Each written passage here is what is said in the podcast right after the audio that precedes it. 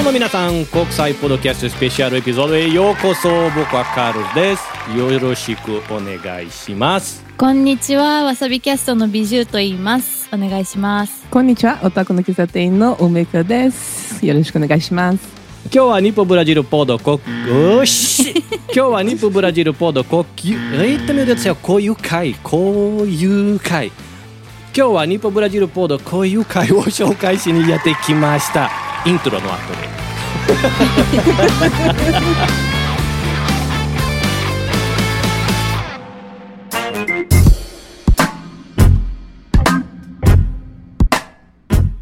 日本ポッドキャスト協会の24時間ポッドキャスト配信するのイベントに参加するはすごくないですか？すごい緊張する。緊張します。僕これ初めて日本語でリコーディングする。これ私たちはね、みんなそう。ちょっと恥ずかしいね。ね。今聞いているこのポッドキャスト聞いているの皆さんの僕たちのことはちょっと知らせるためにじゃあもうこももうちょっと細かくあの自己紹介をします。Ladies First 梅子みかんどうぞ。ちょっと何？ええええ自己紹介？Yes うちのポッドキャストのこと？自分のこと、ポッドキャストのこと、梅子みかんです。えっと、うちらのポッドキャストはオタクの喫茶店って言います。えーうちのメインテーマは日本の、えっとアニメオタク文化についてのポッドキャストです。まあ、うちらは4人、ブラジル人？えーで、ホストしてますけど、えっとみんな日本に住んでるブラジル人ですね。で、二人とももう本当に大学でけそういう研究してますから、えー本気で、えーアニメのことを考えてる。で、あとの二人はただのバカオタクで。OK 美女 緊張するじゃん。ですね。えっと、美獣。美獣は、実はこれは、あの、名前ではなくてあだ名なんですけど、一応美獣という名前でやってます。わさびキャストは、主人と二人で、いろんなテーマ、うん、日本の文化だったり、アニメ、漫画、それから、まあ、そん、そんな感じかな？を発信してます。でこれは、もともとその、日本国内だけではなくて、ブラジルにも実はたくさんの日本文化のファンがいるんですよ。なのでその方たちに向けて日本ってこういう国なんだよ楽しいねっていうことをやってます。以上。梅子さんは日本は何年ぐらい？18年です。美女さんは45年美獣さん心は多分そんな感じかな。実際はね今ちょっと恥ずかしいんだけど36歳でそのうちの30年ずっと日本にいます。日本プロフェッショナルということね。もうあの体はブラジルだけど魂が日本かな。だよね。逆に私は日本だ長いけどもう日本は大体20年。今年、長いね。今年20年だったっけ？あ違う。今年はもうもう忘れ10た19年。今年19になります。私と一緒です。だよね。私2003年12月23日日本へ来て、クリスマスで25日は最初の仕事の日、最悪。本当に嫌だった。まあポッドキャストを聞いて顔わからないんですけど私100%ブラジル人だけど、奥さんはあのブラジルに計算生なので日本へ来て、こっちに来て日本語全然喋らなかったので苦しかった、ん。だからちょっと勉強するしかなかったので勉強して、うん。あと数年かけてあの能力試験をして、うん。ちょっとだけ喋られるようになってきたんだけどまだうん。動詞の形とかの言葉の順番とか、それいっぱい間違える。もちろん大丈夫。日本人でも動詞は間違える 普通に喋ってるじゃない？日本人がうん。俺のことは「あカルロス口から生まれた」って言われるんだけどね時々。会社のあるある班長で私うんと仕事をして「お前は話のマシンガンじゃない」って言われてた。それいじめかなったかわからないけどみんな言われるねカルロス。話大好きって言われて。だから日本語をちょっと勉強してポッドキャストは2018年ぐらい、多分2018年ぐらいを始まって、あと大体2年前あ自分の個人事業所を立っ、うんうーかっこいいそう 私、鍋キャストの社長。すごいね。その社長なんだけど、その鍋キャストの会社、チームメンバーの全員合わせて一人。素晴らしいの会社です。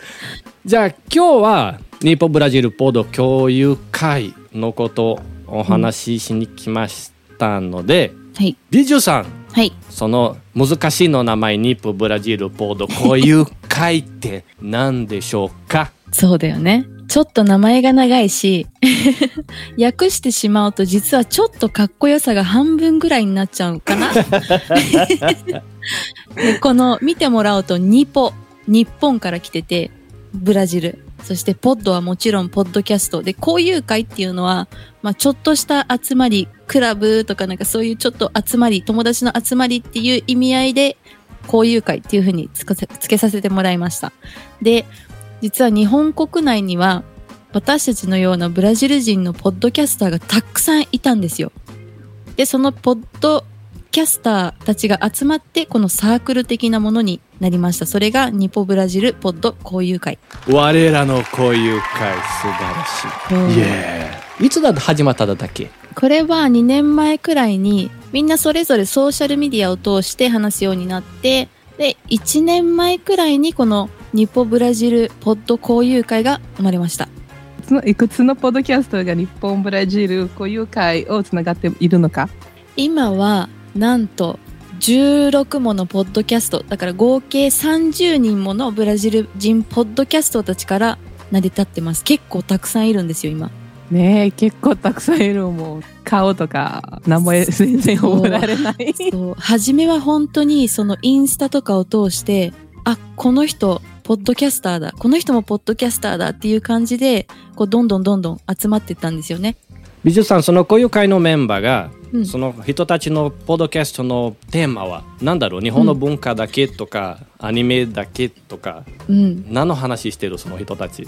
あのねどんなことを話してるかというと本当に幅広くて日本の文化だったり日本のニュース教育音楽。もちろんこの音楽っていうのは日本だけではなくても洋楽だったりいろんなあの音楽についてなんですけどあとはやっぱりブラジルって結構日本の文化がすごく人気で漫画アニメゲームそれから今だとコスプレなんかがすごく人気なんですよね。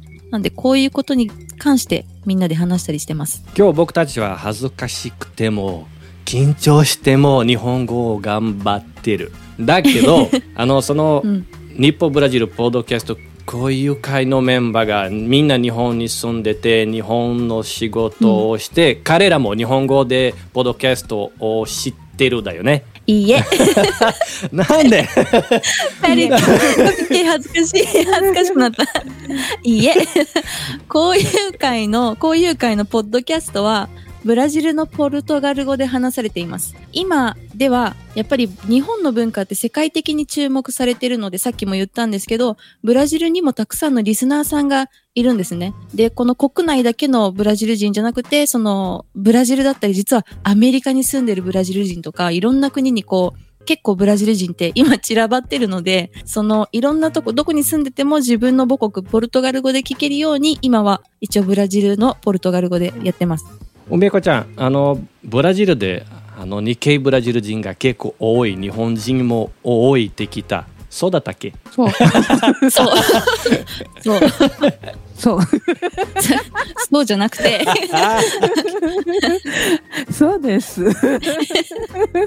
うちの家族もに、ね、日系人、あの、親は日本人ですね。日で、うちの町、そう、日本に、日本に生まれ、日本人で、うん、うちの町はもう大体、なんなんか、えっ、と、4、4割ぐらい日本人でした。昔は、まあ、結構日本人がお多かったでです。そうなんですね。じゃあちょっと歴史を語ろうかな、ここで。実はブラジルにはたくさんの日系や日本人の方が住んでるんですよ。1990年の半ばくらいにこの人たちは仕事をしに日本へとやってきたんです。で、いわゆる出稼ぎってやつですね。で、現在およそ20万6千人、20万6千人すっごい数だけど、20万6千人ものブラジル人や日系ブラジル人が住んでるんです。で一番多いのがどこだと思いますか？ちょっと書いてあるから読まないでね。愛知県、えっ、と、愛知県か。愛知県？静岡県の方もそう多いね結構多いブラジル人あと、ゴマも結構多いね。だだよねそうだね。う。うんん多分今この二人あの書いてあるやつ読んでるからね。愛知 読んでない。読んでない。読んでない。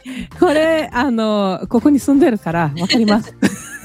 私もあの愛知県なんですけど実は一番多いのが静岡県と愛知県。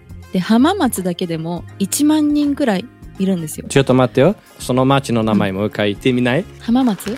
素晴らし なんででしょう？い俺浜松に住んでるで？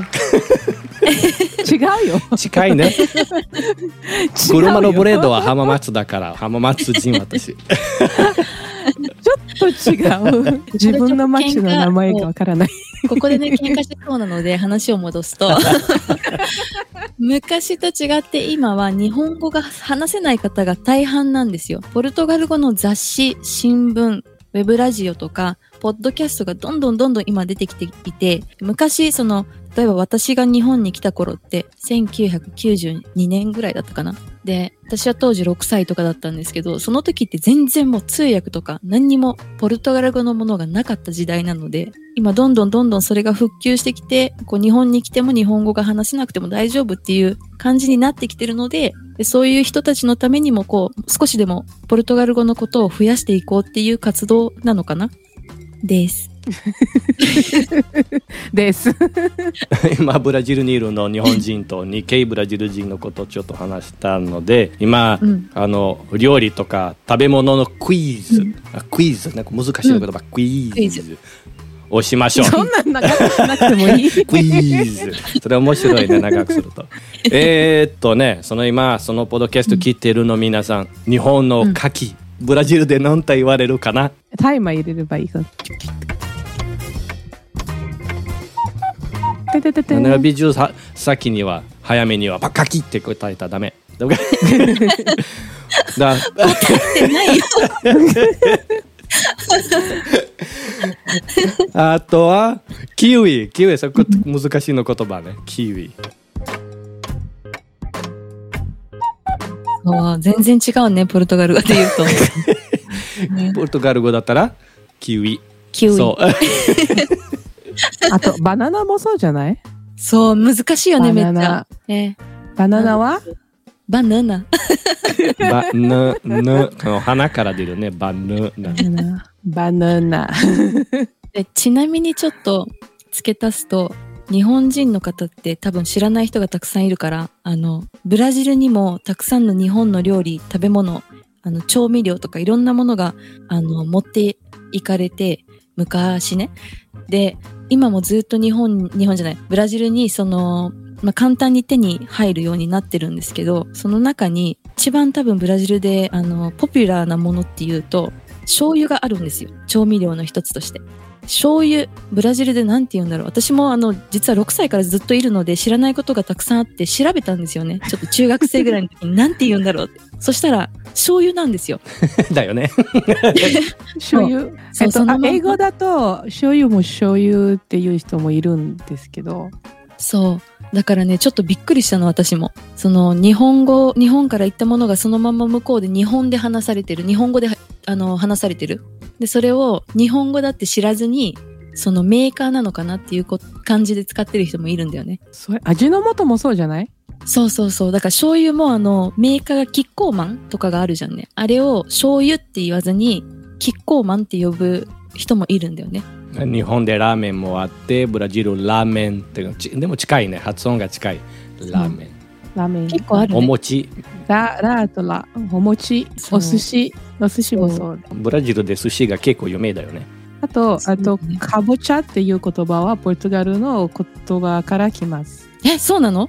私知らなかった。漢字、漢字あるこれでしょ逆？うん。それ逆。あのポルトガル人が来て、うん。で、そのかぼちゃを持ってきて、で、日本人はこれ何ですかって。で、日本人が分からなくて、あうん、じゃあポルトガル語で言いますね。これ、アボブラでカンボジャっていうあ、そうなもののなんです。で、その時に、あ、カンカボジャカボチャうん。がへー日本人がそれつけたの。だからポルトガル語から来た言葉なんです。あかねカステラでもそうだよね。カステラカ。ステロとかパンとか全部ポルトガル人がも、あの日本に連れてあなるほど。パンだね。パンはそうだよね英語だとブレッドって言うんですけど、ポルトガルだとパンって言うんですから、ポルトガル人から、うんあのポルトガル語で日本に入りました。で、多分ね、日本人の人で知らない人がいるんだよね。そのポルトガルとブラジルって同じポルトガル語を話すんですよ。で、ポルトガルから伝わったポルトガル語をブラジルでまあ進化したんですよね、ブラジルで。ちょっと違うんですけど、同じ元はポルトガル語なので、ポルトガルっていう国に行っても、ブラジルと同じようなポルトガル語の言葉があるんですよ。です。ボタンもそうだって。ボタン、タバコとか。うんあなるほど。すごいねタバコ。本当だ。ね、お腹空いてきたので、だよね。お腹がす空いてきたので 本題に戻りましょうか。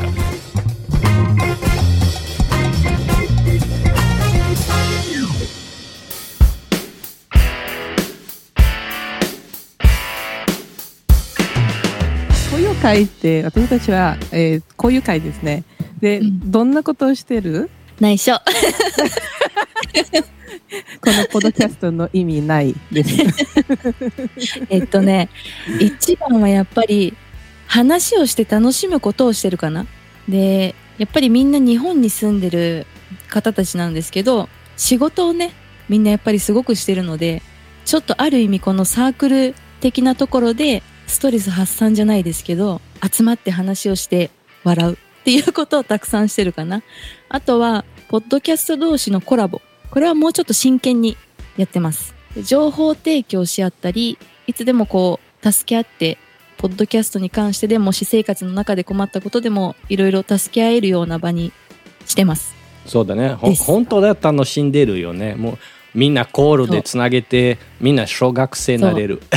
夜中までね、つないで喋ったり、いろいろだね。そうみんな メールを送って。あちょっとだけ話しようって言えばもう34時間うん簡単に、でちょっと今、あの、やっぱりまだコロナがすごくひどくて、なかなか会えないんですけど、まあ、何回か実際にこの、あの、インスタ上で知り合ったポッドキャスターたちが集まって、ちょっとパーティーじゃないけど、会ったこともあるよね。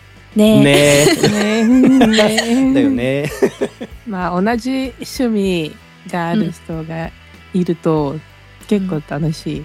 ポッドキャスト知らない人が多いので、うん。うんしてるだけでもうすごく楽しい。そう、私、ポッドキャストを始めるまでは知らなかったからね、ポッドキャスト。で、聞いた時には、主人から聞いた時には、あの、あ、おじさんが聞くような、ラジオみたいな感じかなと思ってたので、ちょっとあの、始めづらかった。だけど今始めてみたらやっぱりもうね、ずっと続けてるってことは楽しいんだよね。楽しいだよめっちゃ楽しいポッドキャスト。です。石の上3年だよね。そう。もし今このポッドキャストこのエピソードを聞いてる人あの、うんこういう会のことをもっと調べたいとかあそのみんなの顔を見たいとか、うんどうやってそのことができますか？顔はね、ちょっと恥ずかしいから教えないかな。なんだ。よ うんとね、ちょっと興味が湧いたなと、もし思ってくれる方がいたら、あの、インスタグラムの方で、アットマーク、ちょっとこれね、難しいから、あの、しっかりみんな聞いてくださいね。アットマーク、p, o, d, n, i, p, o, b, r。あの、ちょっと難しいよね、これ。ポッド、ニポ、br っていう風に検索してもらえれば出てきます。で、このもちろん交友会のインスタとなっているので、今参加しているこの3人も、その他の 16、16ものポッドキャストの方たちもみんなここで見れます。で、残念ながら今はみんなポルトガル語でしかやってないんですけど、中には私のように、まあ、日本育ちだったり日本語が普通に、この2人みたいに普通にできる人たちもたくさんいるので、もしかしたらそのうち日本語でも発信できるといいかなっていうふうに思ってます。イエーイ。じゃあ皆さん今日はここまでです。ちょっと恥ずかしかったし、緊張したし言葉間違えた何回。汗かいたし。そうだよね。だけどできましたので楽しかった。そう本当に日本ポッドキャスト業界うん。の皆さんと一緒につなげてそのイベント、うん。ポッドキャスト祭りみたいのうん。みんなと一緒でて本当に嬉しいです、うん。な美術さん、はい。今日ありがとうね。どういたしまして。梅込みかもありがとうございました。いえ、こちらこそ誘ってくれてありがとう。じゃあ皆さんこの番組来てくれた人ここまで来てた。頑張りました、その外国人変な言葉を使ってでも楽しかったです。ありがとうございました。また会いましょう。さようなら Bye bye.